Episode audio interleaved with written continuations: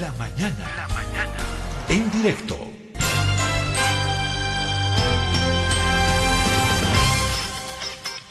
Tengo acá en los estudios a Eduardo Forno, que es el director ejecutivo de Conservación Internacional Bolivia, biólogo de profesión. Él ha estado muy involucrado en, eh, en este trabajo, por supuesto. Eh, también en, em, en, línea lo tenemos eh, al doctor Trond Larsen, él es el director del programa de evaluaciones biológicas eh, rápidas del Centro para la Ciencia MORE. Eh, ambos nos van a hablar sobre este gran trabajo que, que, se ha realizado en nuestro país. Inicialmente le voy a dar la bienvenida a Eduardo Forno, que está acá en los estudios. Eduardo, ¿cómo está? Un gusto conocerlo, saludarlo. Muy buenos días, Pedro Saúl. Es un gusto estar aquí en Herbol, en su programa, eh, y con, totalmente listos para contar eh, una buena noticia sobre Bolivia, una buena noticia sobre el Valle de Songo. Eh, Eduardo, muy brevecito, esto recién puede publicarse hoy, 14. Antes no, no se, teníamos el dato ya de que se había hecho este trabajo, pero estaba embargada esta noticia hasta hoy que podemos hablar. Claro, la, la, idea de un embargo es eh, la idea de que si sale la noticia en otros lugares, salga simultáneamente, porque esto ha salido también en medios internacionales, eh, sé que va a salir, ha salido en CNN, eh, eh, está saliendo en The Guardian en, en, Inglaterra y en otros medios, pero también en medios de prensa bolivianos, entonces un poco injusto, ¿no? que, que unos tengan la primicia versus otros porque en el, en el fondo esta noticia es de todos. Sí, sí, creo que sí, coincido con usted. El doctor Tron Larsen también está en contacto con nosotros, lo vamos a saludar. Entiendo que el doctor Larsen está vía Zoom, lo tenemos vía Zoom. Doctor Larsen, no hemos escuchado. Un, un, gusto eh, tenerlo, recibirlo acá. Eduardo Forno está compartiendo con nosotros el estudio eh, y vamos a hablar sobre el descubrimiento de estas 20 especies allá en el Valle de Songo. Inicialmente le voy a hacer la consulta Eduardo Forno. Eh, Eduardo, ¿qué participación ha tenido la entidad que usted dirige? El doctor Larsen, ¿cómo se ha sumado ahí? Eh, creo que es una sinergia de, de, varias entidades. Exactamente, Pedro Saúl. Eh, es imposible hacer una, una expedición de estas características sin la participación de un grupo humano muy importante hemos tenido la, digamos, el apoyo de, de, Conservación Internacional que yo dirijo. Eh, Trond es parte de uno de los equipos de Conservación Internacional en Estados Unidos. Pero aquí en Bolivia hubiera sido imposible hacer el trabajo si no trabajábamos con una alianza ligada al Museo de Historia Natural, al municipio de La Paz, al Herbario Nacional de Bolivia, el Museo Alcides Dorbiñí de Cochabamba, el Grupo Biota, el grupo de trabajadores e investigadores en, eh, en, el oso andino. Y así un grupo muy grande, 17 investigadores han participado directamente. Pero después han participado los guías locales de la comunidad. Ha participado un equipo de apoyo eh, en, eh, en, la alimentación. Ha participado el equipo de eh, financiamiento, de manejo del dinero. O sea, cada uno tiene su parte. Es como cuando se hace una película, ¿no? Todos vemos el director y los grandes actores. Pero aquí ha habido una participación, yo diría, de más de 30 personas, 17 investigadores en el campo. Eso sí lo puedo señalar. Y de ellos, solamente Trond, eh, y, extranjero, porque dirige este programa en todos los países del mundo, pero el resto son bolivianos o algunos extranjeros ya bolivianizados, que es más lindo, sí. como por ejemplo eh, el doctor Stefan Beck.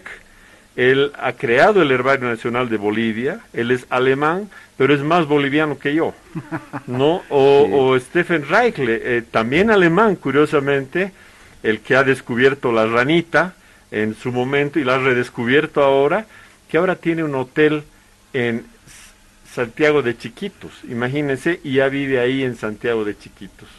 Qué, qué lindas experiencias. Doctor Larsen, eh, usted ha codirigido esta gran expedición eh, y lo ha hecho junto a Claudia Cortés, que es eh, ahora jefa de conservación y manejo de la fauna silvestre del gobierno municipal de La Paz.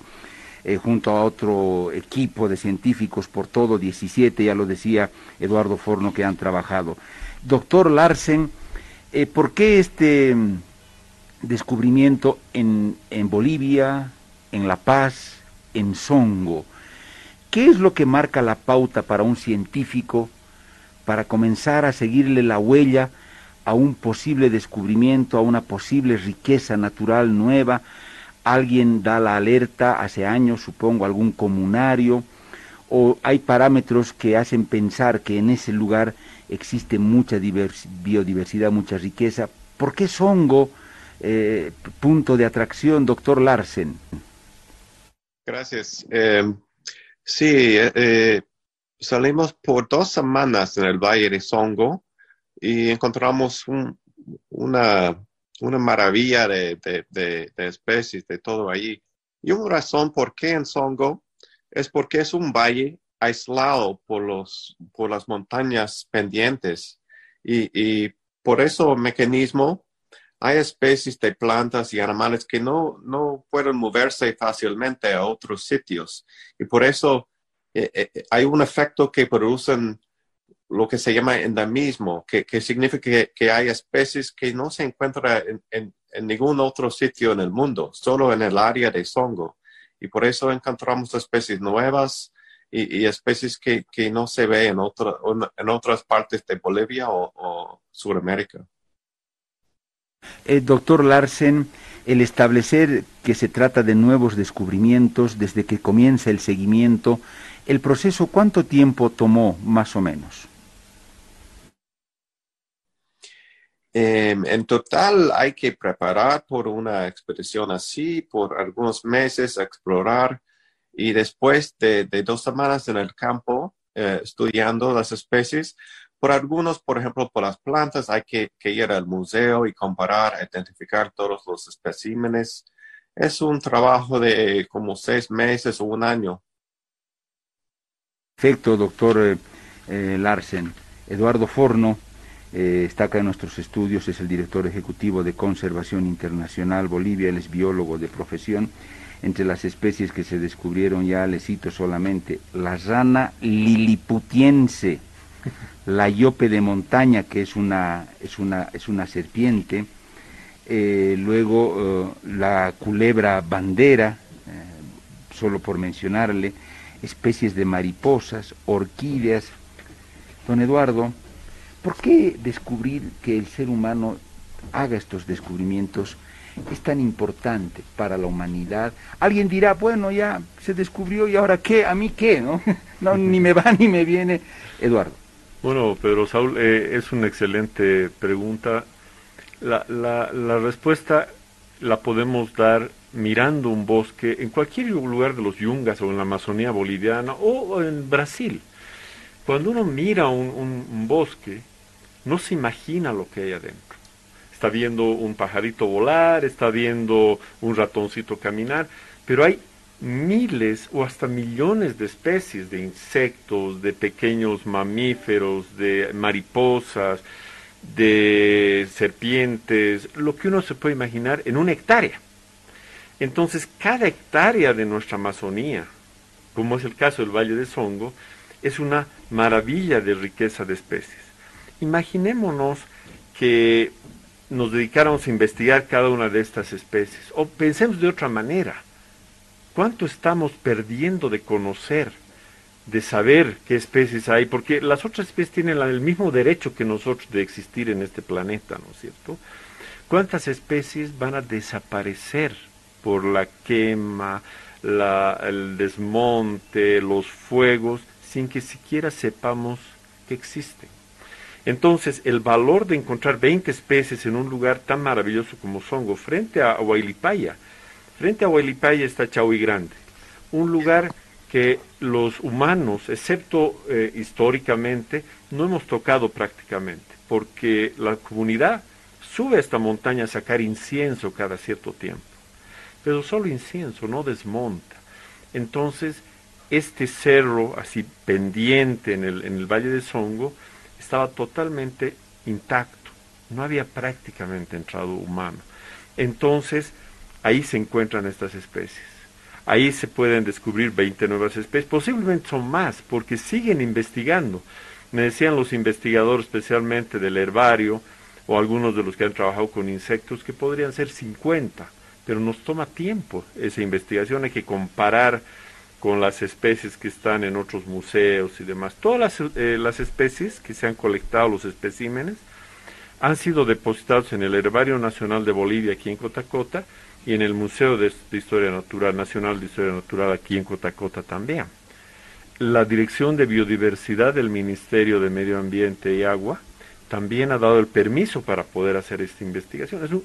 entonces, lo, lo increíble es que no todos los días se encuentran y se descubren nuevas especies, por ejemplo, de una serpiente, esta que le llamamos yope de montaña, que recientemente ya ha sido descrita, ya se conoce su nombre, etcétera, etcétera, pero será pues que se encuentra una especie de estas características cada 20 años.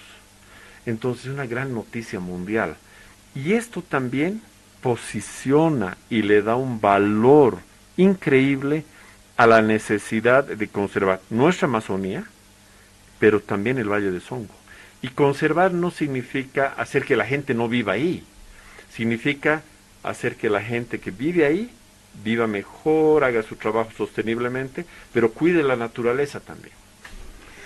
El eh, doctor Trond Larsen es el que ha codirigido esta expedición. Doctor Larsen, estas especies descubiertas entre animales y la flora, ¿desde cuándo están en el planeta Tierra? Eh, hay una idea, porque me imagino que una vez hechos estos descubrimientos por delante, supongo que vienen una serie de fases en las cuales se puede ampliar y de diversificar y profundizar el estudio. Pero estas son especies que están miles, millones de años eh, acá en la Tierra, o podríamos decir que son recientes, doctor Larsen. No, estas especies tienen millones de años, millones. Y, eh, por eso es otra razón por qué es tan importante conservar estas especies, ¿no? No son cosas que mm, pueden evolucionar en, en 100 años, en mil años y, vamos a, ver otros, ¿no? No, estamos hablando de evolución de millones de años y, podemos cambiar todos esos millones de años en, un año con, con algunas acciones si no tenemos cuidado y por eso es hay urgencia a cuidar a la naturaleza por, su historia, por, su importancia. Doctor eh, Larsen, eh, este descubrimiento que se ha hecho, ¿dónde es reportado a nivel internacional? ¿Cuál es la trascendencia que tiene?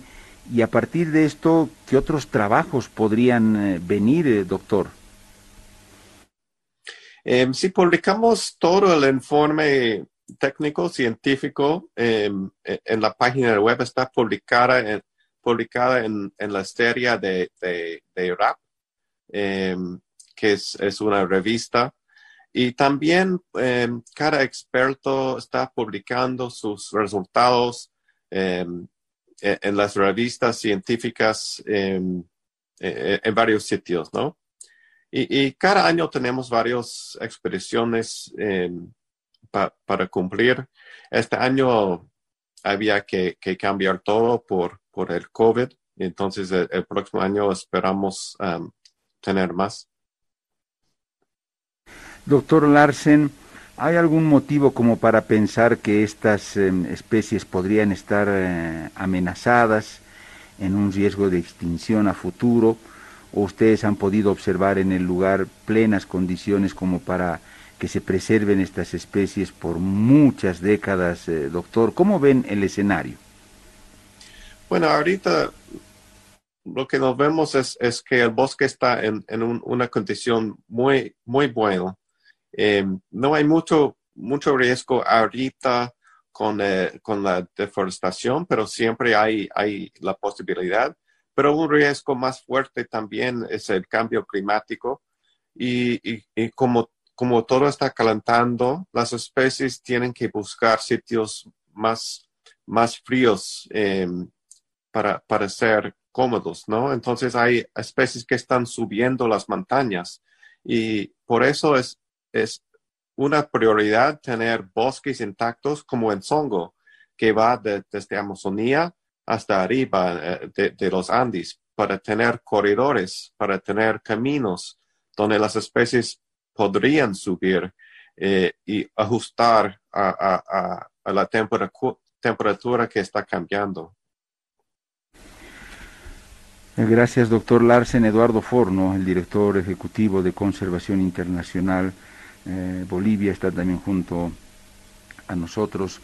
Eh, don Eduardo, en función a la experiencia que usted tiene, ¿Bolivia habrá investigado siquiera el 5% o menos de toda esa riqueza de biodiversidad que tiene? Porque los parques, las reservas naturales que tenemos son impresionantes, pero no sé cómo estamos en eso. Es una cantera, digámoslo así, que todavía no se ha explotado Bolivia. Bueno, al igual que en otros eh, países, eh, Pedro Saúl, sobre todo países megadiversos como Bolivia. Pues Bolivia está entre los 15 países que tienen mayor diversidad de plantas y animales en el planeta. Eh, se puede decir que hay algunos grupos de animales y de plantas que son bien conocidos. Aves, por ejemplo. conocemos muy bien las aves de Bolivia, tenemos más de 1.400 especies, investigadores maravillosos han hecho el libro de aves de Bolivia eh, y está bien conocido. Eh, mariposas bastante bien conocido. Algunos grupos de mamíferos, mamíferos grandes, digamos el jaguar o, el oso andino, todos los de los grupos grandes bien conocidos, pero cuando uno ya va yendo a animales más pequeños o plantas más pequeñas, es mucho más difícil. De árboles se, se conoce bastante, aunque se van descubriendo especies. Entonces, eh, es difícil estimar si se conoce, posiblemente sea menos del, del 10%, ¿no? Eh, es muy probable. Pero lo increíble es que este tipo de, de, experiencias ayudan a, que se conozca más en corto tiempo. La primera experiencia de RAP, porque es hecho en 70 oportunidades en todo el mundo, desde África, Asia, las islas del Pacífico, Bolivia, Colombia, Perú, etcétera. La primera y donde se diseñó la metodología fue en Bolivia, en el año 90. El RAP 1, la primera experiencia de RAP, se hizo en Alto Madidi. También participaron científicos internacionales, en ese, en ese momento más científicos internacionales que nacionales, porque ha, mejorado mucho la, mucho la capacidad de científicos nacionales. Incluso el doctor Beck del herbario participó en ese primer RAP. Y yo fui el encargado logístico cuando era changuito, ¿no? Y eh, cinco años después de esa investigación se crea el Parque Nacional Madrid. El parque más rico en biodiversidad del planeta. Imagínense como una pequeña investigación de 15 días vio como resultado esa joya que tiene ahora Bolivia. Doctor em, Larsen, se diría que Bolivia tiene a flor de suelo muchas eh, especies, la posibilidad de, investigar. ¿Usted cómo definiría, por lo que ha conocido hasta el momento a Bolivia y esta su mega biodiversidad, es un terreno muy apto para el conocimiento científico que habría que aprovechar mucho mejor, doctor Larsen? Sí, hay mucho para descubrir, descubrir todavía en, Bolivia. Em, en las zonas, en particular en las zonas entre los Andes y la Amazonía, ¿no? En, el este de las montañas, porque ahí es donde se encuentran un, un, nivel de endemismo de especies con rangos muy, muy restringidas, pequeños, que no se encuentran en otros sitios. Y por eso podemos viajar a, muchos sitios en los Andes y descubrir cosas nuevas. Porque hay, hay, hay tanto cambio en, las especies que se encuentran. ¿eh? Por eso falta mucho exploración, mucho investigación todavía en Bolivia. es seguro que, podemos ya me imagino que es muy pequeñita la culebra bandera boliviana, qué interesante, una serpiente venenosa además, doctor. doctor, no sé si nos puede brevemente mencionar características que seguro son muy interesantes de estas especies descubiertas. Sí, gracias. Em, la rana en particular, la rana ah, muy pequeña, fue impresionante, ¿no? Porque es chiquitita, es como 10 eh, milímetros de, tamaño. Entonces, por eso fue muy difícil encontrar. podríamos escuchar las, las cantas de esa rana en el bosque. Entonces, sabíamos que, uh, que habían muchas ranas, pero cuando se acercan, donde se escucha la, la canta, para, para, para cantar. Entonces fue muy difícil encontrar una rana de 10 milímetros en el, en el musgo, en el suelo, em, cuando estaba, em, cuando no estaba cantando, y, y, pero fue divertido. Con, con la víbora em, venenosa, eso, eso fue muy interesante. Es, es, un, e, e, es una serpiente que, que es muy venenosa y, depredador, entonces teníamos que tener mucho cuidado con, esa serpiente. Encontramos otras especies nuevas muy interesantes como orquídeas, ¿no? Orquídeas están muy estudiadas, pero um, con el descubrimiento de, cuatro especies nuevas, em, eso es muy, muy, muy excepcional. Perfecto, doctor Larsen. Eduardo Forno, el director de Conservación Internacional Bolivia. Don Eduardo, eh, yo estoy convencido que acá no se cierra este trabajo. Me imagino que en lo científico, en lo profesional, tendrían que venir otras etapas profundas. ¿Cuáles serían esas etapas, eh, don Eduardo, y si hay condiciones como para, para realizarlas? ¿Qué dice Conservación Internacional? Pedro Saúl, se dice hay una, una manera de expresarse popular, ¿no? Para muestra un botón. Entonces, ¿qué es en realidad una investigación de este tipo de 14 días en 150 hectáreas? Es un botón de una de un gran, digamos, un gran vestido o un gran traje que tiene nuestro país. Pero lo que para lo que sirve esta muestra es para guiarnos en el trabajo de conservación, en el trabajo de asegurar que en el país, que es un país que, que tiene pocos habitantes en relación al tamaño de país que, tenemos, es, está creo entre los 20 países menos poblados del planeta. Y tenemos una capacidad de destrucción, eh, yo creo, muy importante, porque somos el país que per cápita deforesta más eh, en la Amazonía y el momento del 2019 el que deforestó más en el planeta, per cápita. Entonces, lo que debemos pensar es teniendo toda esta riqueza natural, y toda esta riqueza natural que no solamente es para dejarla ahí, sino es para estudiarla y nos puede brindar también eh, elementos de economía, eh, medicina, eh, cuidado del, valle. Entonces, cuando uno piensa en Songo y, por qué el valor de esto, es porque vemos que junto con el municipio de La Paz, las comunidades locales, la empresa COBE, que, que tiene tanta, eh, tanto beneficio de la naturaleza al recibir el agua en el Valle de Songo para producir energía eléctrica, que al final es un beneficio para todos los bolivianos, ¿cómo podríamos armar un paisaje sostenible? en Songo, asegurando que se conserve lo que se tiene que conservar, que no se queme lo que no se tenga que quemar, que la producción, por ejemplo, de café sea sostenible y llegue pues a lugares tan lindos como Café Típica o otros cafés que hay aquí en Bolivia, ¿no? Y tan valiosos y que están también entre los mejores del mundo. O, o, que esa energía eléctrica que, que se produce eh, se mantenga y continúe produciéndose. Entonces, para eso necesitamos trabajar junto con el municipio, junto con las comunidades y lo que vamos a hacer en los próximos, espero, meses o años, en conservar algunas partes, mejorar la producción y hacerla más sostenible, garantizar que la producción de energía eléctrica funcione y lograr tener en nuestro patio trasero de La Paz, aquí a la vuelta de la esquina, un lugar para turismo, un lugar para recreación, además de todos esos valores de economía y de cuidado de la naturaleza para el planeta.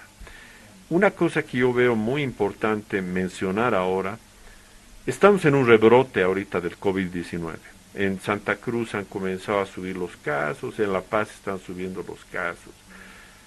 Al principio de la pandemia, yo le digo francamente a Pedro Saúl, yo no he salido de mi casa, pero meses, dos o tres meses.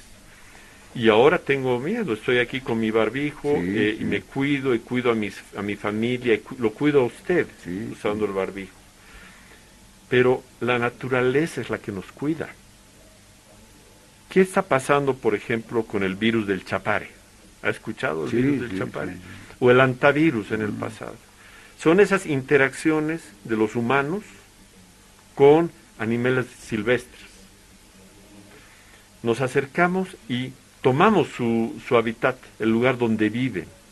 Entonces ellos se acercan mucho más de lo necesario a nosotros. El orín de, los ratones ahí en el Chapare está produciendo esta enfermedad que es mucho más mortal que el COVID-19. La ventaja y la suerte que hemos tenido es que no es contagiosa.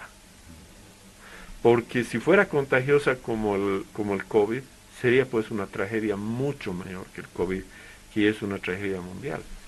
En Wuhan, en China, donde se dio este, este inicio, es por esa interacción. Comen animales silvestres, avanzamos sobre sus espacios y nos pasan los virus que ellos ya han logrado manejar. Se cuidan de, ese, de esos virus, ellos, por su naturaleza. Nos llegan a nosotros y son una pandemia. Esa es la cosa, o sea, la naturaleza no nos necesita. Nosotros necesitamos a la naturaleza. Sí, don Eduardo, la naturaleza puede vivir sin nosotros. Feliz. Nosotros somos los que no podríamos vivir sin ella.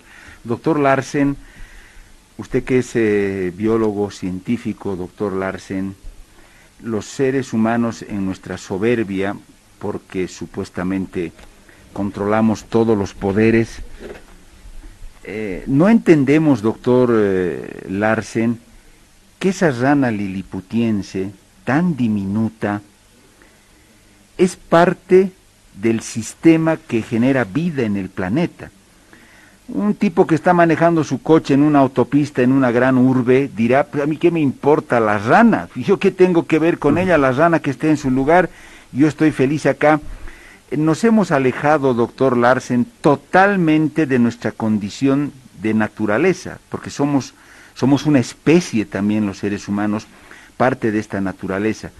Y creo que el trabajo que hacen ustedes, doctor Larsen, nos vuelve a recordar de que todos somos parte de este sistema y de que el insecto más diminuto es necesario en el planeta para mantener el sistema de la vida, doctor Larsen.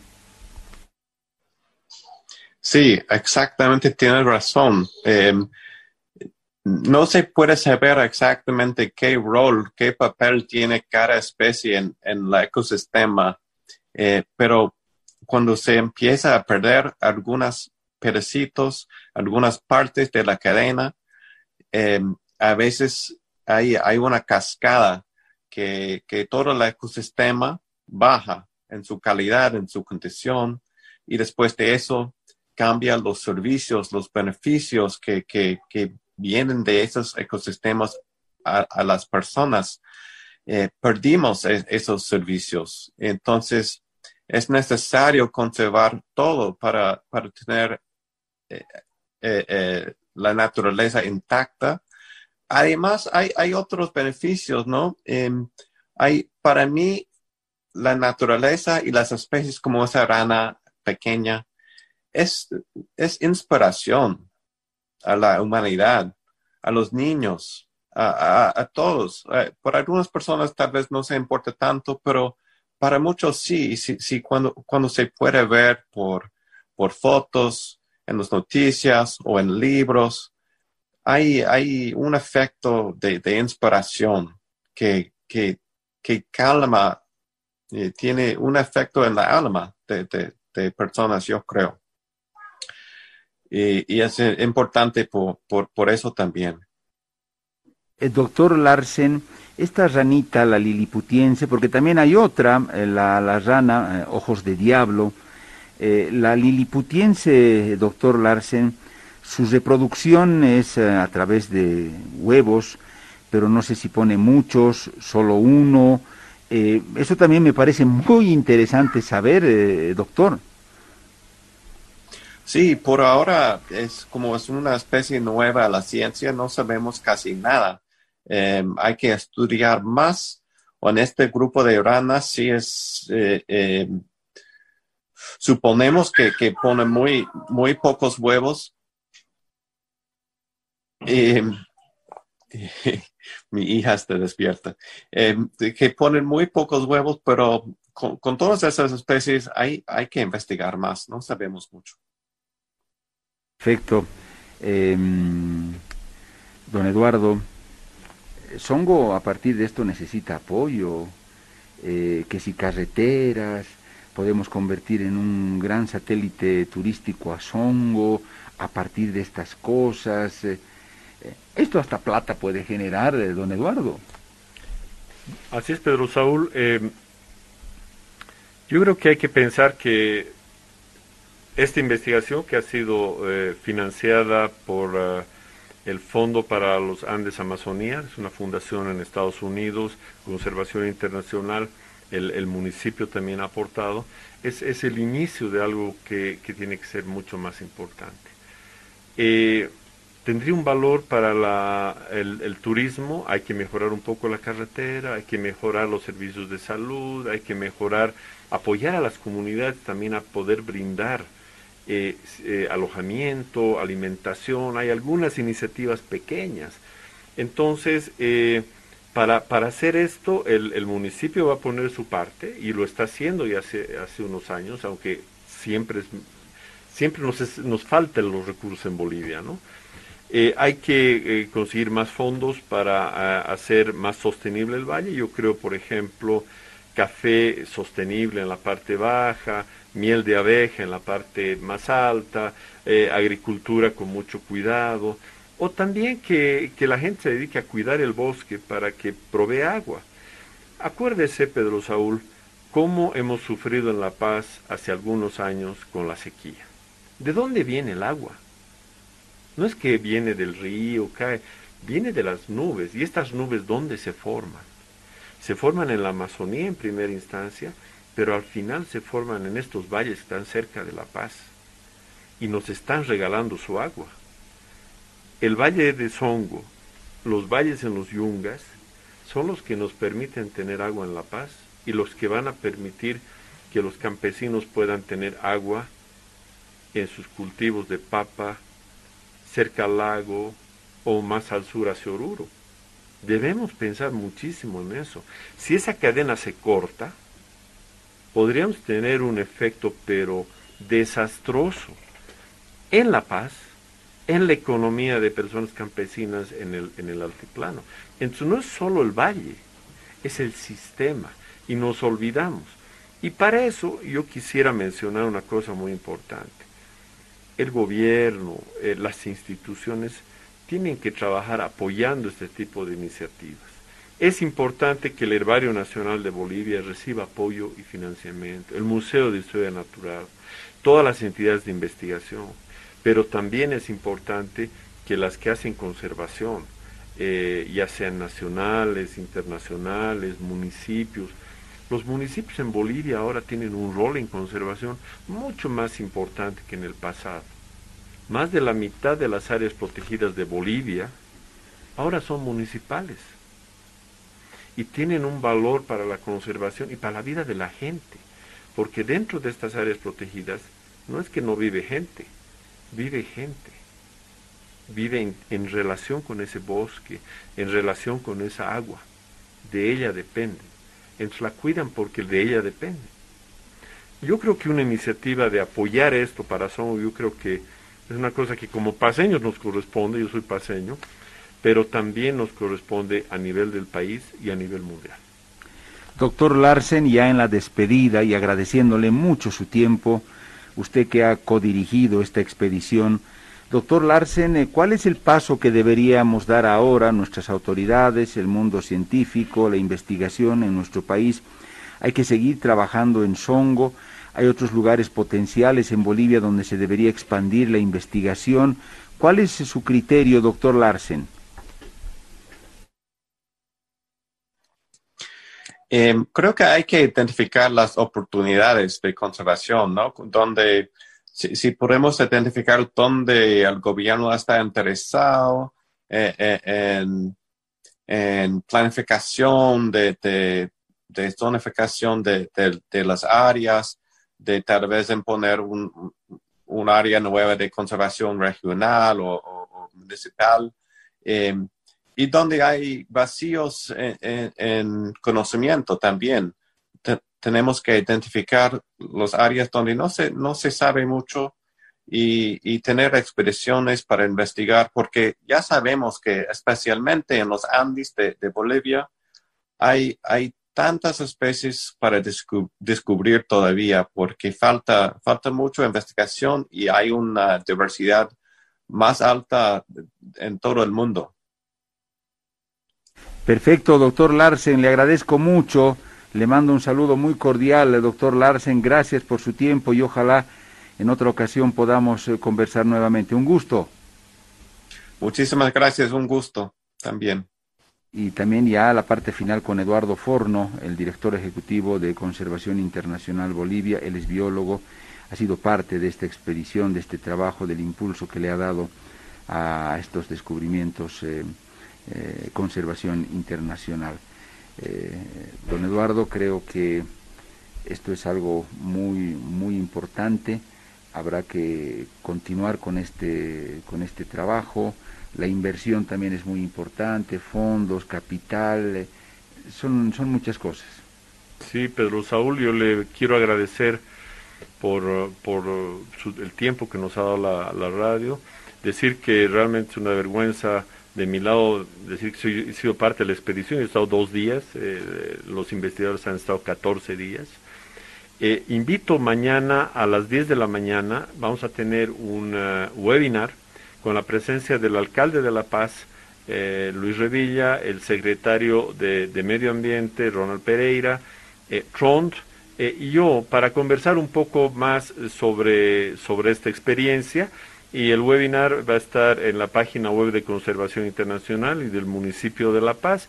y yo creo que va a ser eh, un poquito más nada más de lo que hemos tenido ahora. Gracias, eh, Pedro Saúl, porque nos ha dado un tiempo maravilloso para que los oyentes, que son tantos en La Paz, eh, puedan eh, valorar este maravilloso país que tenemos. don Eduardo, estos descubrimientos quedan patentados, registrados, no sé si como una propiedad de Bolivia, porque el temor y usted internamente me comentaba la susceptibilidad de los comunarios, y que es en todo el país, que cuando les decimos a los hermanos, hay en tu zona una gran riqueza, se lo van a llevar. Van a venir los de afuera, seguro nos van a quitar, se van a llevar la quinoa, se van a llevar esto y van a decir que es de ellos. ¿Eso cómo se maneja en términos de registro internacional? Bueno, hay una, una digamos, un procedimiento ético eh, que, que viene desde 1700, cuando Linneo, comienza a decir, este es el nombre de tal especie, y le pone el nombre al perro, ¿no? Y le llama eh, canis o al, lobo, canis lupus, ¿no? Bueno, eh, hay revistas científicas en todo el mundo que aceptan publicaciones de científicos que les dan el nombre a estas especies. Entonces dicen, por ejemplo, esta ranita ojos de diablo, la describió el señor Stephen Reichle, que vive en, eh, eh, en, Santa Cruz, con otros científicos, eh, y le puso un nombre. Y ese nombre es Oreobates songoensis. Entonces, el registro es que esa especie, por primera vez, fue identificada de, Bolivia, del Valle de Songo, y queda en los anales y en la historia científica para siempre. Entonces, no es el único, la única especie. Por ejemplo, la, la mariposa que se redescubre después de 90 años, eh, Eutiquia fida, creo que se llama, un investigador, eh, el, el, señor Garlep, que vino a hacer este tipo de investigaciones a Songo, en 1893 aproximadamente, colectó esta mariposa Llegó a un científico en Europa y ese científico la depositó, eh, creo que en, uno de los museos de Alemania, porque Garle era alemán, que era el Museo de Frankfurt, me parece, y le puso el nombre, eh, fida, y dijo colectada en el Valle de Songo por el señor Garle. Esas, esas especímenes se quedaban en el pasado porque aquí no teníamos museos y demás en, eh, en Europa. Ahora todos los especímenes que han sido colectados están en el Herbario Nacional y en el Museo de Historia Natural. Hay que apoyar al museo, hay que apoyar al herbario para que no suceda lo que sucedió con la colección de Martín Cárdenas. La mayoría de la colección de Martín Cárdenas, él tuvo que llevársela al, Instituto Lillo en Tucumán, que es uno de los mejores institutos de investigación de América Latina, para que la cuiden, porque aquí se hubiera destruido. Él dejó parte de la colección en algunos lugares y uno no puede encontrar ni rastro de lo que dejó aquí. Institucionalidad, Pedro Saúl. Don Eduardo, si a partir de estos, eh, estas especies animales o flora se descubre algo importante para la medicina, un antídoto, no sé qué sé yo, ¿eso lo patenta netamente el país que hace el descubrimiento o el, país del cual es eh, originario el animal o la planta tiene algún mérito, tiene algún beneficio? ¿Eso está normado? Bueno, yo, eh, yo no tengo una experiencia muy, muy grande en esto, pero Bolivia es signatario de un acuerdo con los países de la comunidad andina, creo que es el acuerdo 369, si no estoy de acuerdo, si no estoy mal, me ha pescado ahí con la memoria, eh, sobre eh, justamente los recursos genéticos y la mm. propiedad intelectual. Eh, no se puede patentar especies. Ah, sí se puede patentar el medicamento que sale de algunos de los componentes de estas especies. Eso ya es más complicado y está normado por la, eh, eh, la Comisión de Comercio Mundial, la OMC. Entonces, eh, está regulado, aunque hay algunos que se zafan de esa regulación, y siempre tenemos problemas, y tenemos que preocuparnos, ¿no? no es simplemente pensar que es, y está protegido todo porque hay normas. Lo que sí puedo decir es que nunca un país ha podido dominar que las semillas de una especie eh, sean usadas en otro país, sean cultivadas en otro país. ¿Cuál es el país que produce más chirimoya en el mundo, usted sabe? No. España. ¿Cuál es el país que produce más kiwi en el mundo? Chile. ¿Dónde fue creado el kiwi? En Asia y desarrollado en Nueva Zelanda. Eh, el maní, ¿dónde se consume más maní? En África. ¿Dónde es ¿De dónde es originario el maní? El maní es originario del de, grupo de países que conforman el sur de Brasil, norte de Paraguay y eh, este de Bolivia. Eh, los zapallos son originarios de acá. No se puede controlar eso. Y más consumidos en otro lugar. Pero por supuesto. Muy bien. Don Eduardo, un gusto haberlo tenido acá. Gracias por su tiempo. Eh, linda noticia. Muchísimas gracias, Pedro Saúl, y a Herbol, porque es una, una radio que a mí me encanta escuchar y creo que a todos los debería encantar escuchar. Muchas gracias eh, por la gentileza, Eduardo Forno, el director ejecutivo de Conservación Internacional. También hemos estado por Zoom con el científico Trond Larsen. Esta expedición que ha logrado descubrir 20 nuevas especies entre animales y flora en el Valle de Songo, en La Paz.